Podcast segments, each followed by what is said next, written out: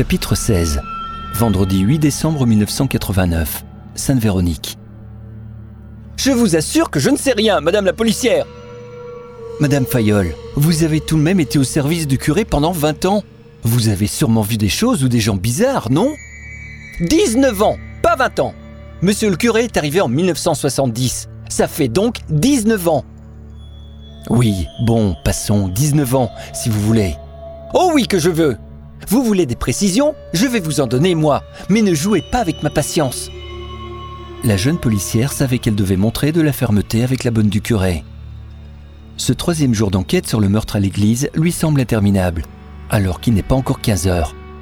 Plus que deux heures et elle pourra enfin rentrer chez elle et retrouver son chéri. Chloé sait qu'il faut toujours se méfier de ce que disent les gens, surtout ceux qui semblent être les plus insoupçonnables. À l'école de police, un formateur disait qu'il ne fallait jamais faire confiance à personne, quel que soit l'âge, le sexe ou l'appartenance religieuse, jeune ou vieux, riche ou pauvre, souriant ou triste. Tous peuvent être coupables de quelque chose, ou simplement avoir intérêt à cacher quelque chose ou à mentir. La bonne du curé, Marie-Louise Fayolle, est une femme rude et directe. Les voisins interrogés à son sujet la décrivent comme une pratiquante assidue, une femme d'honneur, d'une droiture irréprochable. Ou encore, elle a le cœur sur la main, elle mérite d'aller au paradis. Mais pour l'instant, il faut s'assurer qu'elle dit toute la vérité. Elle affirme depuis le début qu'elle ne sait rien et n'y n'a rien vu de suspect. Elle décrit le curé comme très secret. Ne dit rien, ne montre rien, ne laisse rien voir, ne laisse jamais rien traîner. Il ferme toujours la porte de son bureau à clé. Personne de bizarre n'est venu le voir. Enfin, elle n'a rien remarqué, etc. Elle raconte tout le temps les mêmes choses depuis trois jours. La maison du curé a été inspectée de la cave au grenier, ainsi que celle de Marie-Louise Fayolle. Rien d'anormal pour une maison du curé. L'homme s'intéressait à l'histoire et, évidemment, au récit biblique. Il avait accumulé une quantité impressionnante de livres qu'il empilait ici et là selon vraisemblablement un ordre personnel. Les policiers ont retrouvé une grande quantité de photos de vacances, en France et à l'étranger. Apparemment, il aimait voyager et visiter des lieux touristiques et religieux. La policière a passé deux bonnes heures à parcourir des centaines et peut-être des milliers de photos du curé Del Porté posant à côté de paroissiens, à l'occasion de fêtes ou de pèlerinages. Il y avait aussi beaucoup de photos de deux filles, d'abord adolescentes, et ensuite devenue femme. Sur ce point, comme sur l'ensemble des informations, Marie-Louise Fayolle a toujours dit la même chose, sans jamais la moindre contradiction. Mine et Alicia sont deux filles recueillies par le curé. La voisine, Martine Distrier, a raconté exactement les mêmes choses à son collègue à propos des filles. Les versions collent parfaitement. Le curé a recueilli Mine au Cambodge en 1970. Elle était seule, sans famille et totalement amnésique. Arrivée en France, elle a vécu chez Madame Fayolle jusqu'à la fin de ses études. Elle a appris le français très rapidement, notamment grâce à la seconde fille recueillie par le curé en 1972. Complètement amnésique aussi, perdue et sans famille, elle a vécu quelques semaines chez Madame Fayolle. Elle a été ensuite adoptée légalement par les voisins, Martine et son mari Lucien Distrier. Ce dernier est mort en 1988. Les photos des filles seules ainsi que celle du curé et des paroissiens, montrent des gens heureux de vivre. Aucune photo ne laisse paraître un quelconque malaise, ou encore moins un suspect potentiel. C'est d'ailleurs cela qui intrigue la policière. Tout paraît trop beau, trop net, trop parfait, comme si les photos avaient été triées, comme si le curé avait pris le soin de jeter celles qui pourraient sembler étranges, ou attirer l'attention d'un enquêteur. Ou alors, il n'y a rien de tout cela et la policière se fait un film. Madame Fayolle, une dernière fois, vous n'avez vraiment pas vu de gens bizarres ou différents des habitués, rôder à proximité de l'église ou de la maison? Je vous l'ai déjà dit, ainsi qu'à d'autres policiers. Monsieur le curé était comme un psychologue gratuit pour les femmes du village. Elles venaient toutes se confesser, parfois plusieurs fois par mois. Faut pas demander ce que certaines faisaient de leur vie pour avoir autant besoin de se confesser.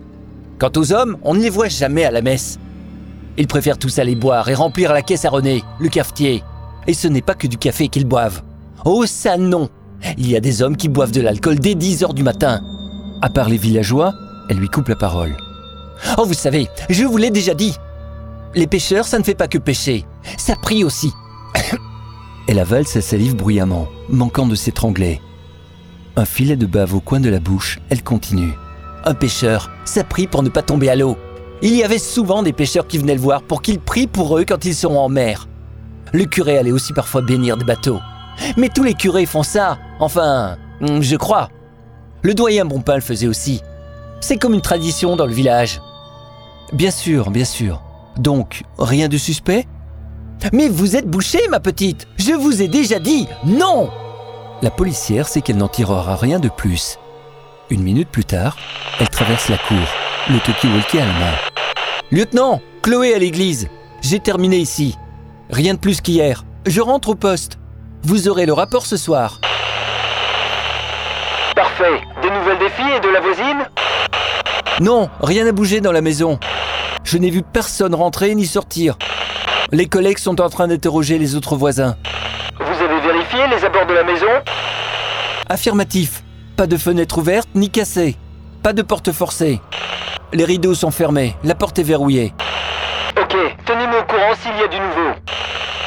20 minutes plus tard, un café posé sur le bureau à côté de la machine à écrire, Chloé relit rapidement ses notes. Heureusement qu'elle a suivi des cours de dactylo à l'école. Elle va pouvoir expédier le rapport en quelques minutes. Ils disent tous la même chose, ça va être rapide. Elle passe en revue les informations sur le curé, la bonne, la voisine, les filles adoptives. Elle ajoute à la fin de son rapport qu'elle n'a pu interroger Martine une seconde fois, celle-ci étant absente ce vendredi 8 décembre. A noter aussi que les deux filles, Mine et Alicia, n'étaient pas non plus à leur domicile cette semaine. Étant sans emploi, les policiers n'ont pu interroger leur employeur. Elles n'ont pas non plus signalé leur absence à la NPE. Peut-être sont-elles parties en voyage. Aucune réponse concluante pour l'instant. Terminé. Emballé, c'est pesé. Bientôt 18h. Chloé est contente d'en finir avec cette semaine éprouvante. Elle a pu mettre en pratique ses connaissances toutes fraîches. Rien de tel que le terrain, même si, il faut bien reconnaître, l'épisode de l'œil dans le confessionnal allait rester gravé dans sa mémoire pendant un bon moment. Elle franchit la porte du commissariat et se dirige vers sa voiture. Trois collègues arrivent en fourgon. Ils la saluent. Eh, bon week-end, hein? Oui, carrément. Je vais au théâtre à Paris. Et aussi faire du shopping avec mon homme. Ouais, t'as raison, profite. Le troisième, qui n'avait encore rien dit, lui lance. Au fait, t'as entendu la nouvelle? On a retrouvé la voisine, Martine Distrier. Elle a eu un accident de la route. Elle est morte. Chloé reste bloquée sur place. Le visage passant du sourire à une mine sans expression et aux yeux vides. T'as pas entendu ton Toki? Elle se souvient d'avoir vu la lettre clignoter rouge. Ah zut, il devait être à plat. T'en fais pas, on gère ça avec le chef. T'as fait ton rapport? Oui, oui, oui, il est sur le bureau du lieutenant. Ok, t'inquiète, on lui dira rien. Tu lui diras lundi que tu n'étais pas au courant. C'était un accident ou un meurtre? Elle se ronge nerveusement l'oncle d'un pouce. Non, non, juste un accident de la route. La voiture a freiné et elle est passée au travers du pare-brise. Pas de ceinture, au classique quoi. Et c'est arrivé quand? D'après les collègues qui ont géré ça, c'était hier soir. Hier soir Mais sa voiture était dans la rue aujourd'hui. Elle n'a pas bougé. Elle en est sûre. Sa voiture était bien là. Ah ouais, mais pas étonnant. Elle était dans une voiture volée. C'est pas elle qui conduisait. Elle était à la place du mort. Attendez les gars, expliquez-moi. Je ne comprends plus rien là. On sait rien d'autre, nous. C'est que les infos qu'on a eues par euh, Toki, euh, rien de plus. Et le conducteur? Ah, pas de trace, disparu. C'était où? Moi, on sait pas trop. Le lieutenant a dit que c'était à 40 minutes de route. Ok, je vois. 40 minutes pour lui. Bon, c'est une heure pour nous? Ouais, c'est ça. L'avantage d'être lieutenant et d'avoir les relations, hein. Il peut faire sauter les PV. et qu'est-ce qu'on fait alors? Bon, il a juste donné l'info, c'est tout. Le second collègue essaye de la rassurer. Eh, stresse pas, on en saura plus au briefing lundi. Profite de ton week-end et oublie tout ça. Vide-toi la tête. Merci les gars. Chloé monte dans sa voiture, perturbée par la nouvelle. Ils ont pourtant passé le site au peigne fin et n'ont rien trouvé. Elle repasse les informations de la journée dans sa tête tout en reprenant la route. aucune trace d'effraction à l'extérieur de la maison de Martine Distrier. Elle est donc sortie volontairement de chez elle et a fermé la porte à clé.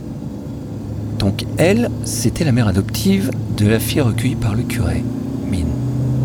Ah non, non, c'était l'autre, Alicia, 1972. Ouais, c'est bien ça. Elle avait 14 ans. Elle en a donc maintenant 31. Ah, pas facile ce petit calcul, faudrait que je me remette aux maths. Bon, Martine distriée. Les voisins trouvaient aussi bizarre qu'elle soit pas chez elle, alors qu'elle ne sort jamais après 18 heures. Surtout en hiver. C'est vrai que les nuits sont sombres, surtout dans ce village. Mais que faisait-elle dans une voiture volée? Elle laisse ses pensées voyager et divaguer le temps du trajet jusqu'à chez elle. Il sera encore bien temps lundi de reprendre l'enquête.